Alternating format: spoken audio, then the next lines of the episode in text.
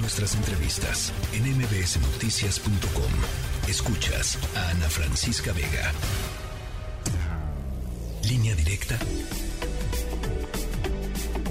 con Ezra Shabot. 5 de la tarde con 36 minutos. Estamos en la tercera emisión de MBS Noticias.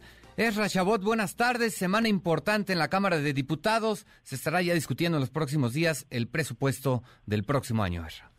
Hola, ¿qué tal, Oscar? Buenas tardes, buenas tardes al auditorio. Sí, un presupuesto que, como siempre, pues hay ahí jaloneos para un lado y para el otro. La diferencia es que quizá en este año el tema del presupuesto tiene, pues, eh, eh, un sesgo electoral de enormes proporciones. Se trata fundamentalmente de un mecanismo para, pues, eh, básicamente hacer desaparecer o aplastar prácticamente el Instituto Nacional Electoral, quitarle cuatro mil millones de pesos bajo el argumento de que se gastan mucho, sin ningún tipo de estudio, sin ningún tipo de, de demostración, simplemente porque el instituto se convirtió en el enemigo de la 4T, pues ahora tenemos a esta a este eh, esta propuesta presupuestal que por un lado pues eh, básicamente lo que hace es eh, trasladar recursos fundamentalmente del INE y de otros organismos autónomos que son vistos también por este gobierno como inservibles, de hecho como sus enemigos, y que por lo tanto pues, hay que desaparecer de una u otra forma. Es utilizar el presupuesto como arma electoral. Hay que recordar el presupuesto de egresos pues eh, se autoriza solamente en Cámara de Diputados, no tiene nada que ver con el Senado. En el Senado van por otra cosa, en el Senado van por tratar de modificar la ley de responsabilidad sendaria, que pasaría por diputados, pero también por senadores, en donde además lo que están intentando es pues a llegarse recursos no permitidos por la ley, que es eh, tomar lo que llaman activos activos del Estado, activos financieros, que fue el gran revuelo del fin de semana, que si tenían, iban a tomar dinero de las Afores o dinero de quién sabe dónde.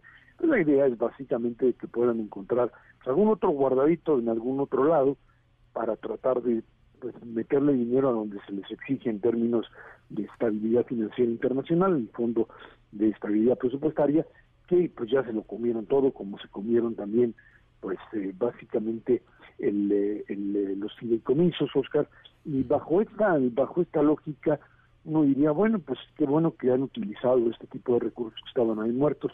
El problema es que tienes que demostrar cuando utilizas esto o que hay emergencia, una emergencia que te dio el argumento para hacerlo o que finalmente esos recursos que dicen estaban muertos, había que hacerlos trabajar o hacer que beneficiaran a alguien y pues simplemente que no se te fueran en gasto corriente.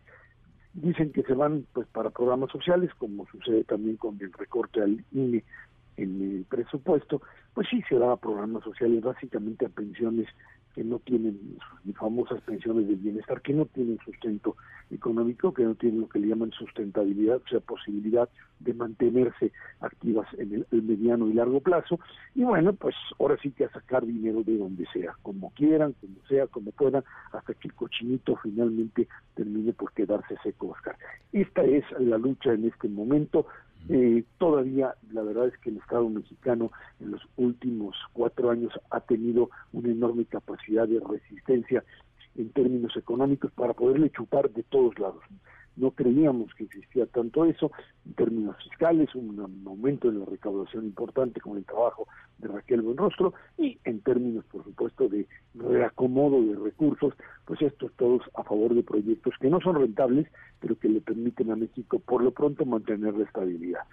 Hoy el tema presupuestal se convierte en un ariete, en una, en una arma de enormes proporciones, con una gran capacidad de acción por parte del gobierno frente a sus enemigos políticos. Ya lo dijo esta mañana el propio presidente, los que salgan a marchar el próximo domingo son mis enemigos, los que se opongan básicamente a mi política son gente que pues, simplemente no quiere al pueblo y en ese juego de exclusiones, Oscar, no hay espacio para el diálogo político, no hay espacio para la negociación, es prácticamente una declaratoria de guerra y pues en esas vamos a estar de aquí hasta la próxima elección mientras el país pues navega quién sabe por qué o en qué tipos de aguas, bueno eso sí lo sabemos aguas turbulentas, pero el problema es que el capitán parece que no sabe cómo se navega esta nave.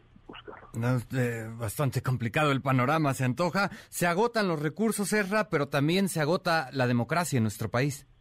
Pues sí, pues si finalmente el tema es hacer del Instituto Electoral, no porque creo que es importante decirlo ya que lo mencionas, Oscar, no es que el INE sea un ente sagrado, intocable, creo que hay mucho que moverle, pero hoy no es el momento de moverle. O sea, si uno dice es que al INE había que quitarle estas funciones, es que al INE hay que eh, restarle este tipo de presupuesto porque tiene demasiado en términos de infraestructura, o de lugares que ocupa, lo que tú quieras. Pero cuando esto se hace con la intencionalidad manifiesta de no de llegar a un acuerdo político como entre gobierno y oposición para hacer funcionar de una manera más efectiva el, el proceso electoral, sino básicamente para desarticularlo y convertirlo en un apéndice del Estado, bueno, pues entonces estamos hablando básicamente de regresar a las épocas de la Comisión Federal Electoral con Manuel Bartlett a la cabeza y de esa manera pues cancelar el proceso electoral en México para convertirlo otra vez en lo que era, en la que era en el turismo hegemónico, simplemente una forma, una forma de una de un modelo autoritario que trataba de ser sancionado, que era sancionado eh, de forma democrática entre comillas con elecciones que no servían para nada más que para pues hacer ver cómo que aquí había el voto libre y universal, cosa que no existió sino hasta los años en donde precisamente el entonces IFE tuvo la capacidad de contar los votos realmente y donde hubo piso parejo, relativamente parejo cada vez más para poder hacer elecciones libres. Hoy estamos muy lejos de eso, o estamos caminando hacia, en, en sentido contrario para regresar a lo que fue el México de la no democracia, el México del autoritarismo priista, ahora bajo las siglas de Morena. Oscar, ese es el juego, juego presupuestal, juego político y por supuesto, pues la interlocución no existe. Hoy ya no hay más diálogo, hoy se trata de un choque frontal entre aquellos que luchan por el poder y aquellos que lo mantienen. Ya veremos qué es lo que ocurre. Rashabot, te agradezco mucho. Gracias, Oscar. Al contrario, buenas tardes a todos. Hasta luego, buena tarde. MBS Noticias.